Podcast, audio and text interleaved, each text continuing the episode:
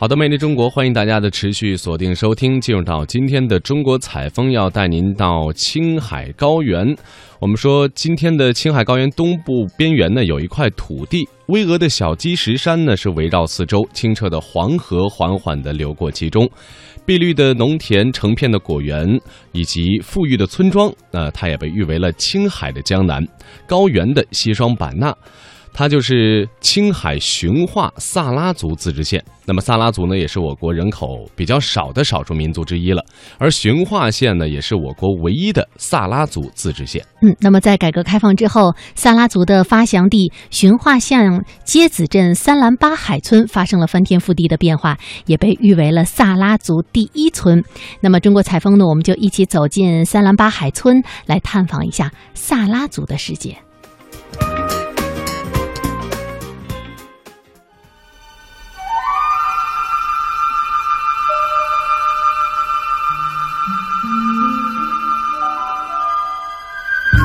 兰巴海村距离县城两公里，走进村庄，只见水泥路面平平整整地通到了家家户户的门口。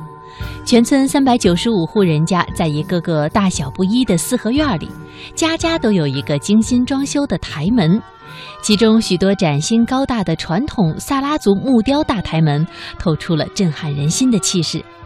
而一座座新修的雕梁画栋、大气磅礴的萨拉族传统民居，一览无余地展示着主人不凡的魅力。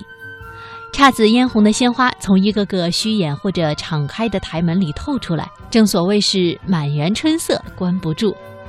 萨拉族喜欢夏天看庭院里的花，冬天看房檐上的木雕花。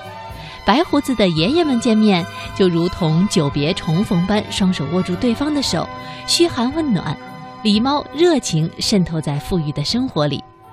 三兰巴海村的温暖熏得游人心醉。没有工业，没有牧业，那么三兰巴海村的富裕是从何而来的呢？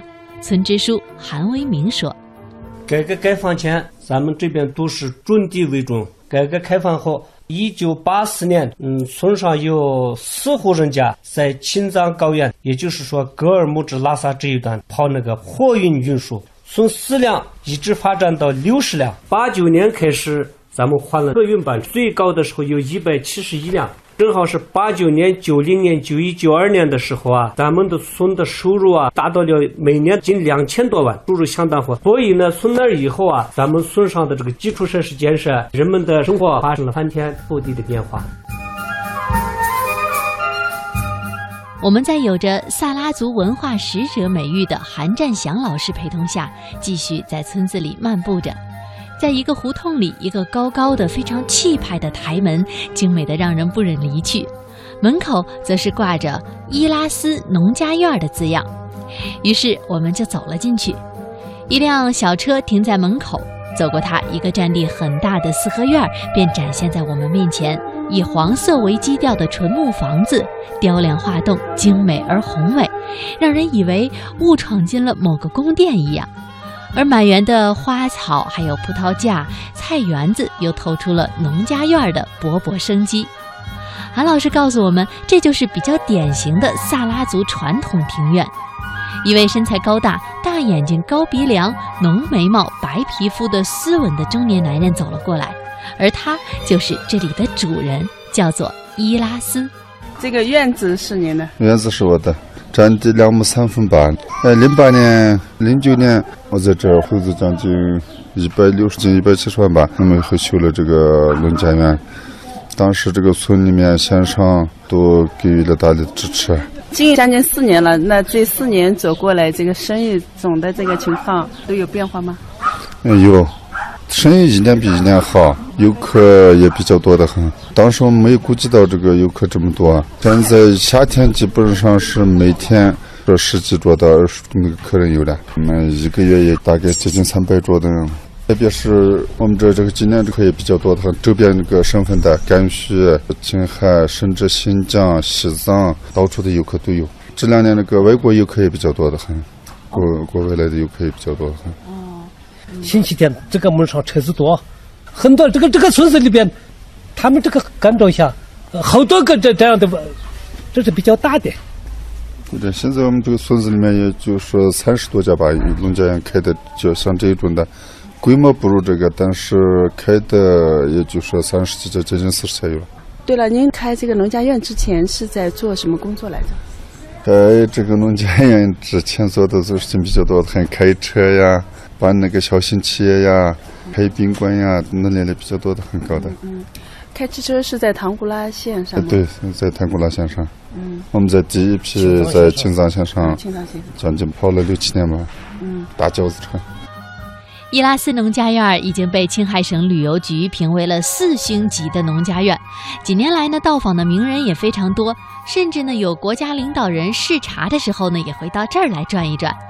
伊拉斯农家院有的特色菜肴就是萨拉族的面食，非常受旅客的喜欢。加上纯萨拉族式的热情接待，伊拉斯农家院通过口口相传，每年到访的游客也在迅速的递增。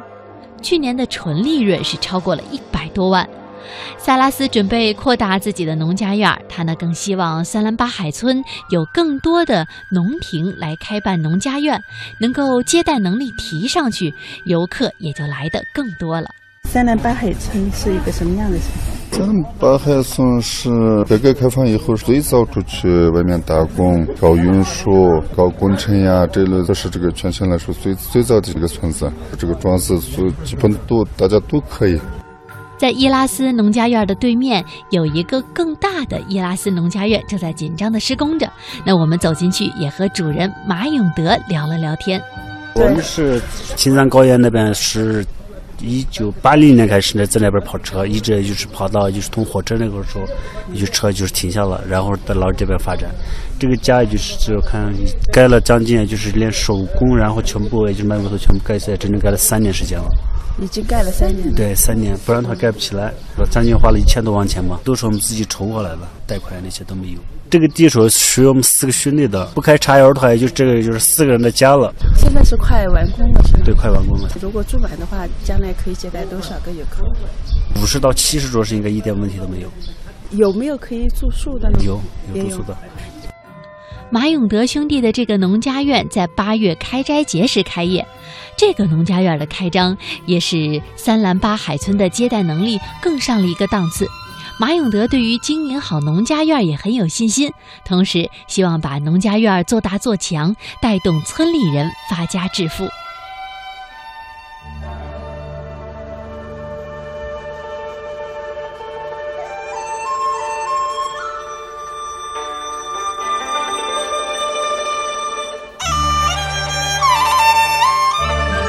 走在三兰巴海村，你会感受到集体致富的意识是非常强烈的。而从许多人的言谈当中呢，你会时常的听到像青藏线还有运输这样的字样。青藏线呢，是指的从格尔木到拉萨路段，平均海拔四千多米，高寒缺氧。在改革开放之初，绝大多数呢都是无人区，连路也没有。没有一定的耐力、体力和毅力啊，是很难在这样的艰苦的地方白天连着黑夜的开车。周边没有一个民族能够挑战这样的艰苦。但是呢，三兰巴海村人却是坚持了下来，而且一干就是二十多年。最兴旺的时候，全村百分之六十的人都到了格尔木，男的跑运输，女的做饭，小孩呢则是在格尔木上学。艰苦的青藏线运输是三兰巴海村的第一次创业，也为三兰巴海村的经济打下了基础。而青藏线上的辛苦点滴也成为了三兰巴海村的集体记忆。书记韩为明当年呢就是运输队当中的一员。他说：“青藏线都是无人区，当时吃不上饭，住不上旅馆，而且沿途没有修理厂。一旦这个车子跑麻了，那就麻烦了。那那青藏线上冬天的话，零下三十多度，接近四十度，你下来以后站个二三十分钟，你耳朵就冻住了，淌淌的黄水，手都冻住了，脚你啥事都干不上，赶紧收拾一些，你得走走过去。到了拉萨以后，你弄不好就还要住院，不住院也不行。那手都冻坏了，那都相当相当的冷呐、那这柴油车，你稍微停一会儿，管子就冻住了，那车子就发不出了，发不着。那青藏线上的那个艰苦啊，特别特别的艰苦。现在不那那火车通了，那缺氧了，那管子氧气管子一插，那啥事儿都没有。哪有那个有有路啊？全是那个沙路。自己有有的时候那，整个那个滩上草原那个滩上没有路，自己找着路，那那边走一个，这边一个，乱七八糟，弄不好车子陷进陷下去，特别特别的苦。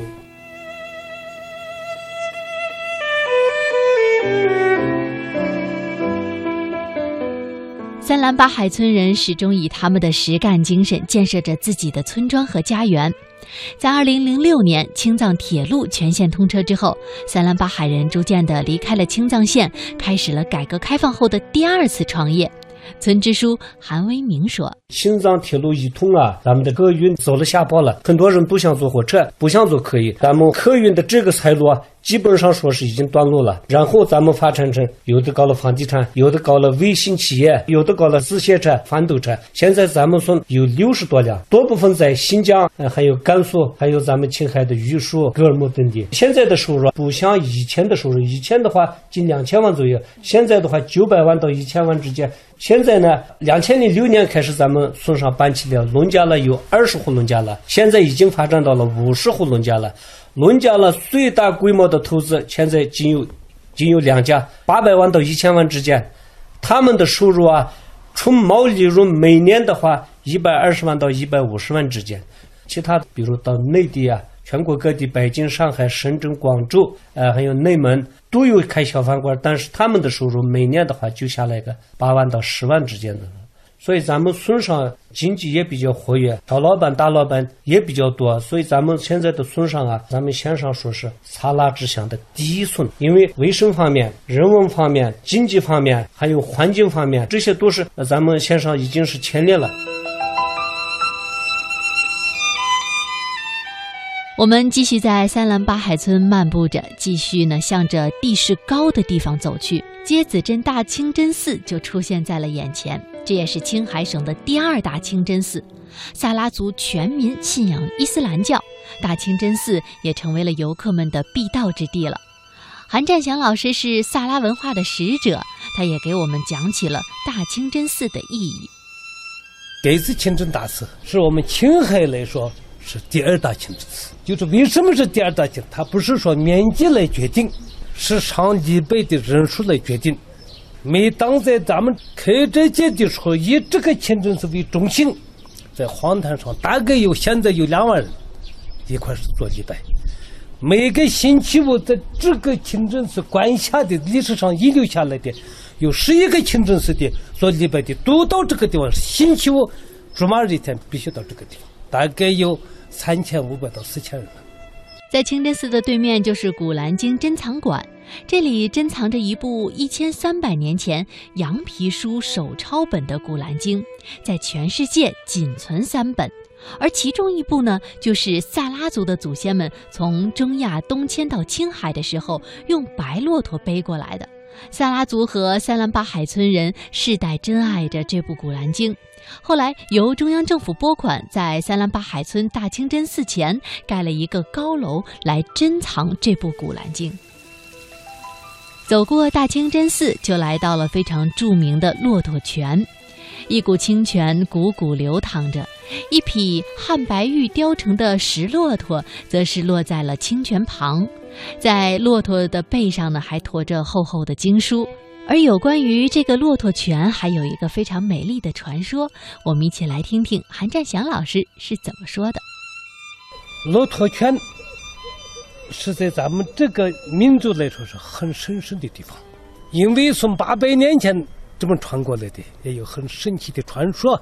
这个周边呢，不论哪个民族，谁都知道萨拉族有一个骆驼泉。那么应该说是，咱们这里有一部伊斯兰世界。罕见的手抄本《古兰经》，这一本《古兰经》，据世界的伊斯兰学者认定，这是一千三百年前的奥斯曼本。珍珠的语言和圣人的这个有树皮上啊、牛皮上、石头上的，在奥斯曼的那个时代里边，才形成了三十本《古兰经》，十五本为一个单位，咱们的祖先从那边带过来了一部。三十本，就是从这一部白骆驼拖过来的。呃，因为那个年代里面，据说白骆驼这个颜色的品种，只有万分之一还不到，一万三千分之一只有一个白骆驼。那么穆罕默德伊斯兰的圣人，在沙漠上传教的时候，据说骑的是白骆驼。以后这一本古兰经形成以后，这一本古兰经拖到其他地方去，必须用白骆驼拖。这个白骆驼对萨拉民族的丰功伟绩，就把这一本沉甸甸的手抄本古兰经从遥远的中亚拖到这个地方，而萨拉族在这个地方，因为古兰经的生存，我们就在这个地方生存下来。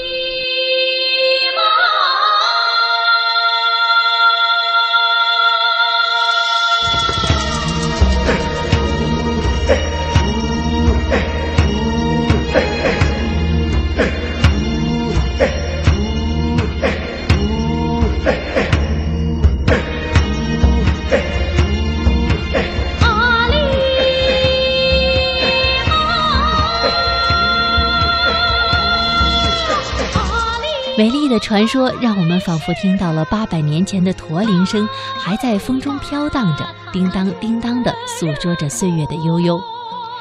据说白骆驼来到了三兰八海这地方之后呀，就再也不走了，它卧了下来，变成了一匹石骆驼，而在石骆驼旁则冒出了一个泉眼，泉水经历八百年不枯，滋润和养育了这一方萨拉尔。它会干吗？这个骆驼泉水再有旱灾，骆驼泉水不干，也不见效。这这里有上万人就吃这个水。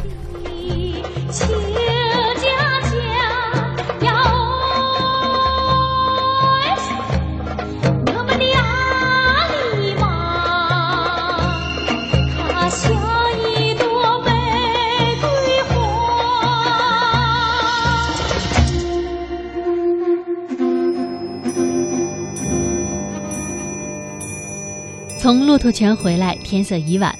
三兰巴海村的文化广场上，孩子们在嬉戏玩耍，附近的各清真寺的唱经声也是此起彼伏。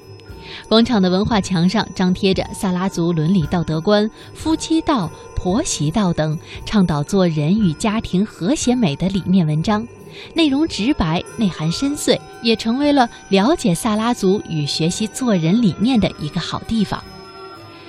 椰子镇副镇长韩志霄说：“三兰八海村近几年的经济发展可以说是基本上按照目前循化县的发展水平，基本上可以把它打造成萨拉族的历史文化名村。”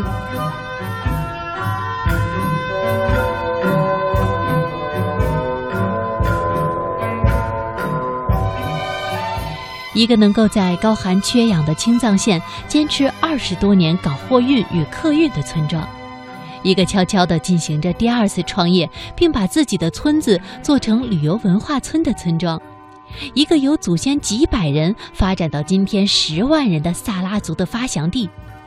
走在这个村子里，我们也强烈地感受到了自强不息的精神，感受到了追求美和富裕的精神。我们更相信。三兰八海人会走得更远，他们的明天会更加美好。